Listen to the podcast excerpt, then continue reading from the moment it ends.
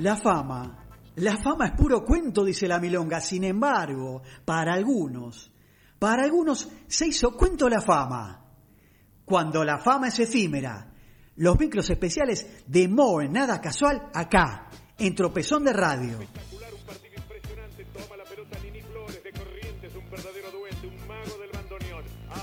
Siempre inspirado. Lo va dejando para el ruso Beitelman. Gustavo Beitelman, auténtico gaucho judío de Venado Tuerlo. Un sabio, quizás el músico argentino más importante residente en Europa. Va dejando la pelota para Lee Cruz. Va tocando la pelota por el costado para Cristóbal. Muy bien, acá estamos de vuelta en este micro, segundo micro de este año 2020. Y no es- está bueno recordar que esto no va en demérito de, al contrario, es rescatar a personajes que en algún momento llegaron a ser un número uno y vaya a saber por cosas del destino, terminaron en el ostracismo. Está sonando de fondo una nueva cortina que hemos traído para... Me yo- encantó, me gusta, me gusta. yo no quiero ni preguntarle porque me va a cagar al señor Q. Seguramente va a decirme. Se lo digo yo. Dígalo, entonces. ¿Cuál es el tema de fondo que El está tema sonando? es el bar de la calle Rodney Y justamente, claro. y lo interpreta la portuaria. Sí, en karaoke, es sin letra, ¿eh? Muy bien, con Diego Frenkel Por supuesto. en la voz, Sí. Cristian Basso en bajo.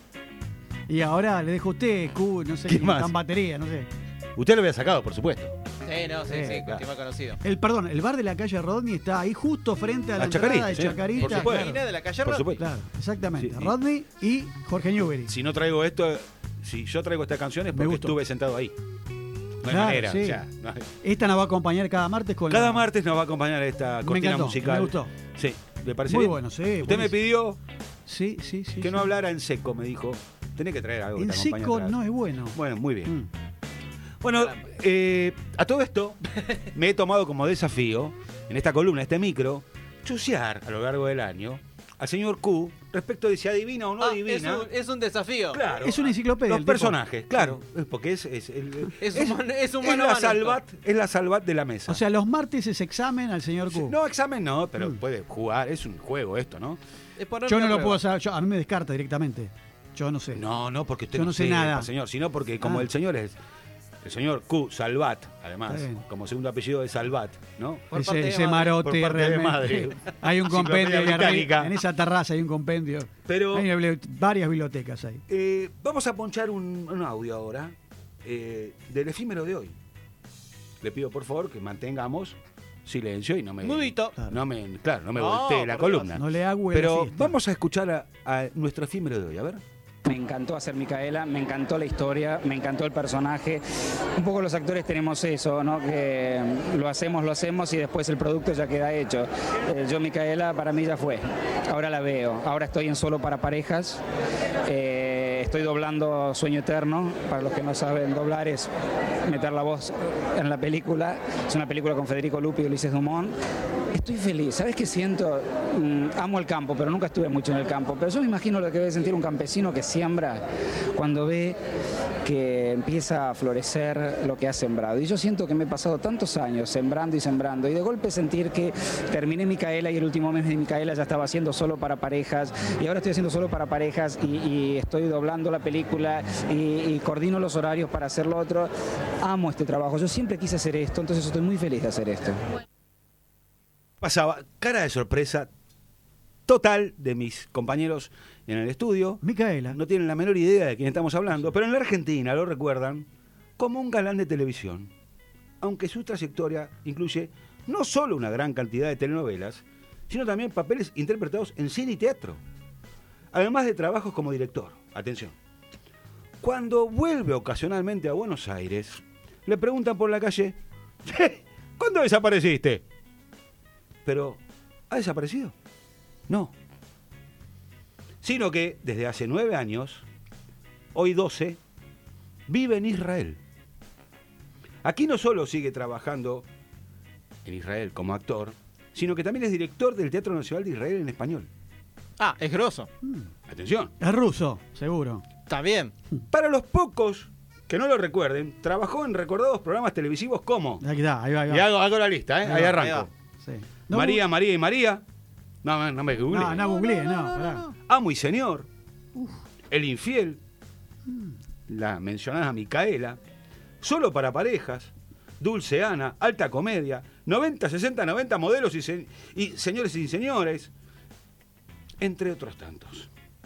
A su vez, en cine, atención, participó en películas como Camila, Sucedió en el internado y Obsesión de venganza. Y en teatro, El diluvio que viene y Vamos a contar mentiras, entre otras tantas, que después vamos a hacer un No, un no, no saco la voz. Al no sacar la voz. Bueno, no se haga problema, esa es la historia, es justamente, no adivinar hasta el Mm. final. ¿no? El señor reside, reside en Gibetaín, es una ciudad aledaña a Tel Aviv. Sonríe mucho y suena entusiasmado con todo lo que cuenta sobre la suerte que ha tenido en Israel y sobre su felicidad de estar dedicado a lo suyo, al escenario. También en aquellos lares.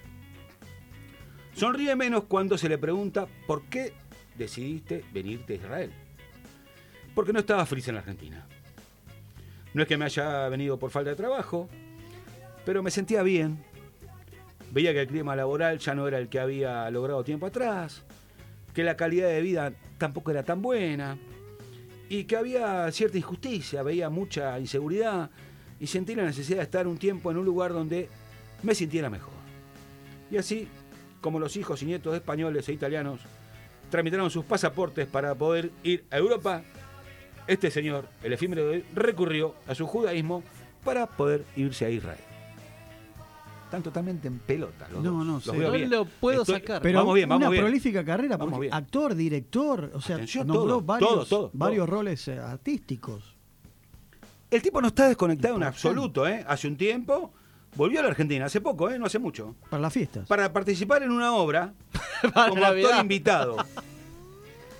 Y él dice, si recibiera una propuesta interesante para volver por algún tiempo, lo haría.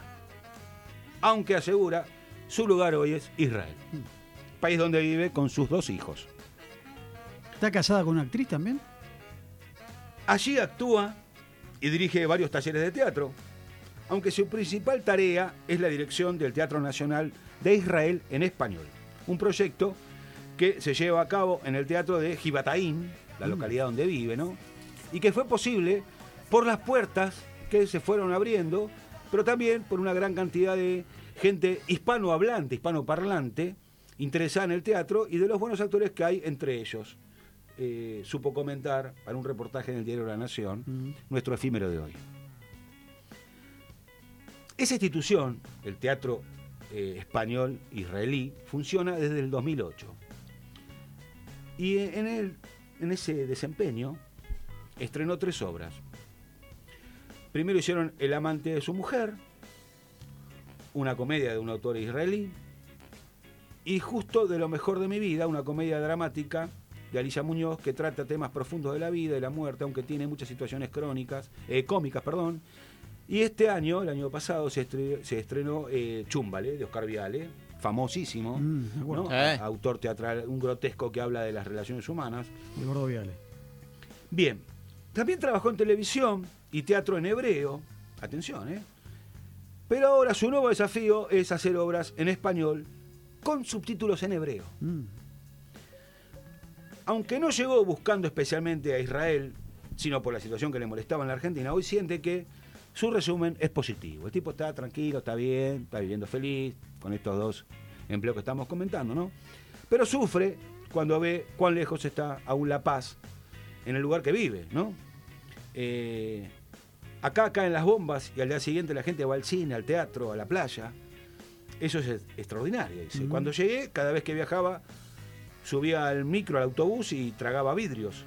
Yo vivía en Rana, Rananá, trabajaba en Tel Aviv, un viaje de 40 minutos, miraba a todo el mundo y me preguntaba cuál de estos pasajeros va a ser el que ponga el caño, va a explotar Mm, el micro a la mierda. Bueno, así estaba viviendo este hombre, el efímero de hoy. Y un reconto rapidito. Lo último en Argentina, 2.000 apasionadas, los busca de siempre, chiquititas, señoras y señores, un argentino en Nueva York, 90, 60, 90 modelos, la revelación, Dulce Ana, sin opción, alta comedia, solo para parejas, amores, Micaela, teatro como en el teatro, atreverse, grande pa, romanzo, tormenta de pasiones, de carne somos, de carne somos, capaz ahí le tiene una punta. de carne somos. Valeria, obsesión de venganza, el infiel, el vidente, mujer comprada, sucedió en el internado, amo y señor, Camila. ¿Por qué lo eligió usted? Su primer laburo fue María, María y María, una serie televisiva. Buenas tardes. Nació en el 56, 1956. Tiene actualmente 64 años. Fue un galán de los 80 y los 90. Y pasó por tropezón de radio en el rescate de personajes que llegaron a la fama y de un día para el otro no supimos nada más de él. ¿Puede decir las iniciales? El señor Boris Robaja. Cuando la fama es efímera. Mirá vos.